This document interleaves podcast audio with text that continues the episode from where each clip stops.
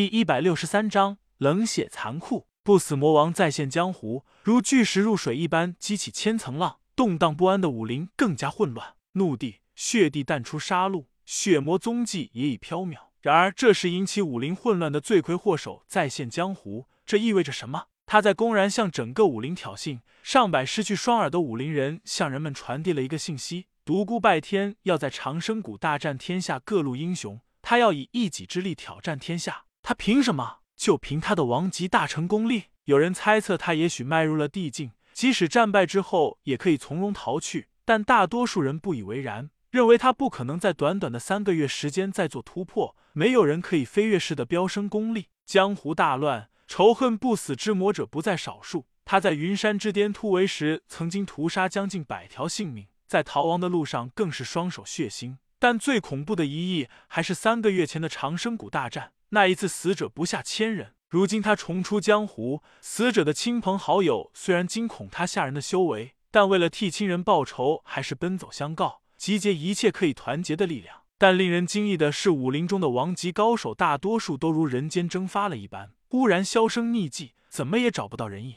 谣言再起，大多数王级高手都遇害了，被不死之魔独孤拜天残忍的暗杀了。这个魔王冷酷无情，甚至没有放过那些王级高手的家人。但一个武林人于无意中看到一个已被残害的王级高手在一处名山深处出没时，这则谣言不攻自破。武林人议论纷纷。难道王级高手都害怕了，向名山大川躲去？许多武林人恐慌不已。强如王级大成境界的高手都纷纷躲避，普通武林人该怎么办？但不久之后，一则让武林人振奋的消息在江湖传开：王级高手并没有遇害。也不是害怕独孤拜天儿去躲避了，他们在寻找那些避世的地境高手，让他们来牵制怒地、血帝和血魔等人，让他们来平息久乱的江湖。一时间，谣言四起，每天的震撼新闻漫天飞。江湖将乱，必有魔现，这是绝大数人的认知。而这次的魔，就是让人们又怕又恨的独孤拜天。独孤拜天对这些传言冷笑置之，他走着熟悉的道路，在这个大雪纷飞的季节，再次来到了长生谷。长生谷这个神秘的所在，曾经有过魔的传说，如今这里又多了一则凄美的爱情的传说。谷内和谷外是两个不同的世界，谷外雪花漫漫，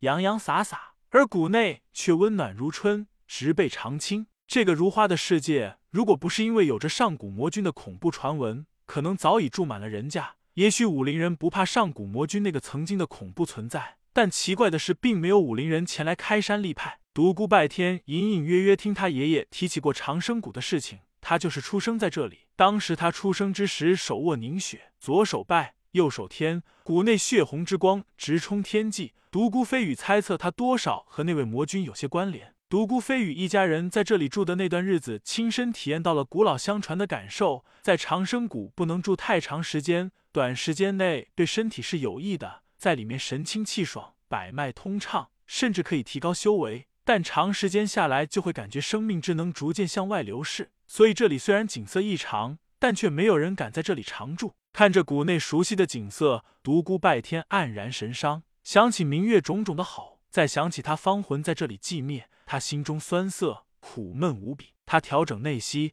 静静的感受着谷内那丝丝的异常的波动。他不知道那是什么力量，他已经将那丝波动当做了明月的灵石，在呼唤他。明月，等我，我一定会让你重现人间。独孤拜天在谷内游荡，勘察着地形。他要为即将开始的大战做好每一个细微的准备。只许胜，不许败。万一来了好多王级高手怎么办？嗯，应该不会吧。仅十天的时间，外加大雪封路，也就汉唐帝国和相邻的清风帝国的王级高手能够赶到吧。加起来应该不会超过六人。这六人要要来的话，嘿嘿，妈的，那些老不死的地境高手不会真的从棺材里跳出来吧？要是这样的话，我是不是应该弄些炸药呢？嗯，无毒不丈夫。为了月儿，即使将来我因此下地狱，也绝不后悔。嘿嘿，我已经是魔了，地狱又如何？去了的话，说不定他们还怕我呢。独孤拜天机关算尽，想着会遇到的各种可能情况。三日之后，他将一切都布置好了。此时距十日之约还有四天，应该没有遗漏的地方了吧？让我想一想。嗯，不好，还有一帮杀手。妈的，上次那个狗屁圣级高手已经说了，不准再和我为敌。这帮见钱眼开的家伙还在路上不断的伏击刺杀我，这次又少不了这帮追逐利益的刽子手。妈的，老子就以其人之道还治其人之身，老子反刺杀！嘿嘿，等老子有时间了，一定挑了你们的总堂！哼！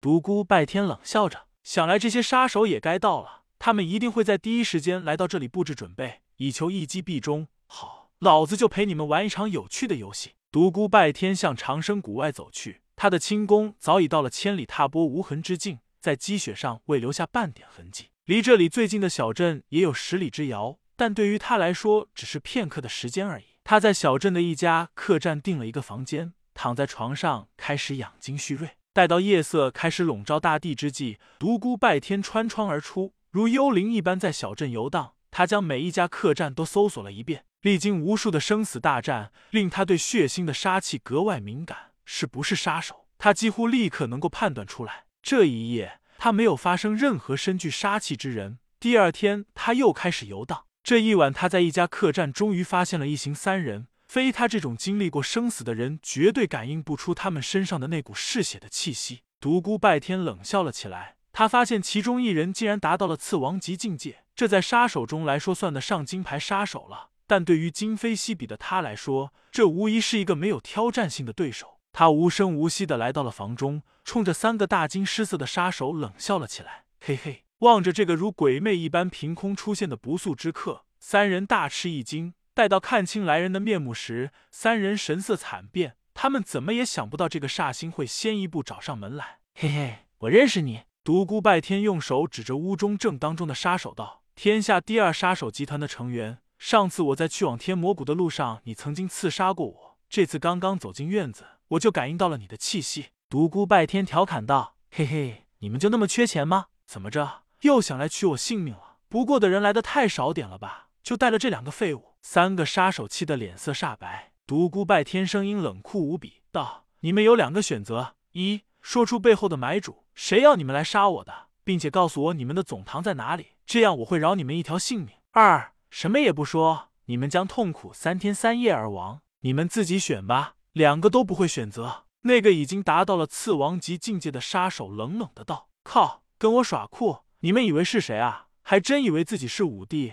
是武圣了？我呸！你们这帮专门食人鲜血的刽子手，就让老子这个魔替那个昏庸的该死老天行道吧！”三个杀手闻言神色大变，急忙抽出了腰间的长剑。屋中叮叮当当响起了一阵金属交击的声音。独孤拜天徒手和三个杀手过了几招。每一次弹指都令几个杀手如受雷击一般，独孤拜天的手指仿佛金刚雕成一般，弹在剑脊上，涌出的大力令他们直欲吐血。如此过了几个回合，独孤拜天快如闪电一般拍出了几掌，金刚打造的三把利剑被他生生震成数段，叮叮当当掉落在地。他在几个狂喷鲜血的杀手身上飞快的点了几下，将他们绑在了一起，提了起来，赶往长生谷。扑通。独孤拜天狠狠地将他们扔在了地上，道：“说吧，买主是谁？你们的总堂在哪里？谁能全部回答出联，谁能活命？”三人之中的头领冷声道：“死也不会说的。你不要浪费时间了，要杀就杀吧。”嘿嘿，你倒是干脆。好，先让你尝尝断臂的滋味。独孤拜天攥住的他的右臂用力拧了一下，嘎巴一声，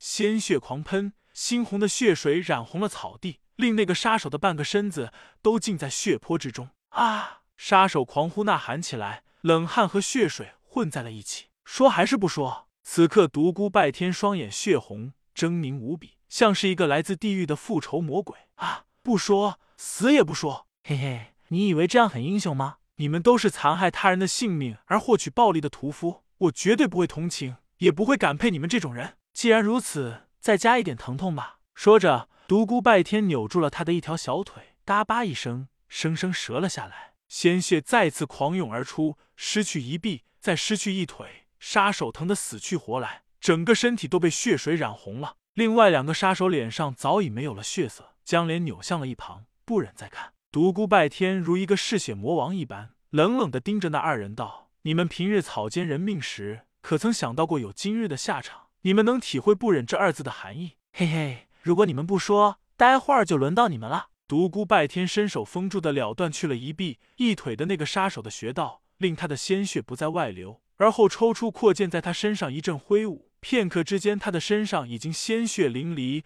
出现上百条细小的伤口，但伤口不大，只是不停的向外渗血而已。干完这些，他从包裹中取出一袋盐撒了上去，杀手顿时如杀猪般叫了起来：“说还是不说？再给你最后一次机会，不说是死也不说。好，你嘴巴够硬，那你就慢慢等着死吧。”独孤拜天将盐换成了糖，均匀的撒在了他的身上，而后将他丢在了一个角落里。不一会，远处的蚂蚁便开始向那里聚集。被折磨的不成星号人形的杀手发出了令人毛骨悚然的惨叫声。独孤拜天双眼血红，如狼一般盯着剩下的两个杀手，恶狠狠的道：“你们都看到吧？如果不说他就是你们的榜样，你们说还是不说？”突然，一股腥骚味自那两个杀手处飘出，两人惊恐过度，吓得失禁了，下身湿漉漉一片。独孤拜天皱着眉头，闭住呼吸，凝声道：“说还是不说？说，我说。”两个杀手早就吓傻了，他们刚刚通过试炼，这是他们第一次参加行动。没想到第一次就见到这样一个嗜血的魔鬼。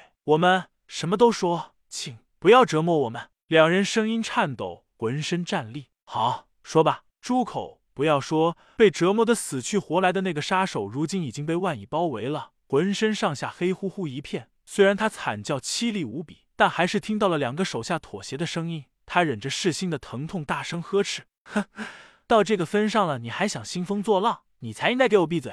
独孤拜天从地上捡起一截枯枝，掷了出去，枯枝划出一道优美的弧线，落在了那个杀手的嘴上。噗，鲜血狂洒，枯枝将他满嘴的牙齿都击落了。他的嘴角出现好多如猫须一般的裂纹，血迹淋淋，惨不忍睹。但此刻独孤拜天就像着了魔一般，对此视若无睹，甚至脸上连一丝波动都未曾出现。失去一臂一腿的杀手，虽然身上爬满了蚂蚁，嘴巴上血肉模糊。但还是强硬无比。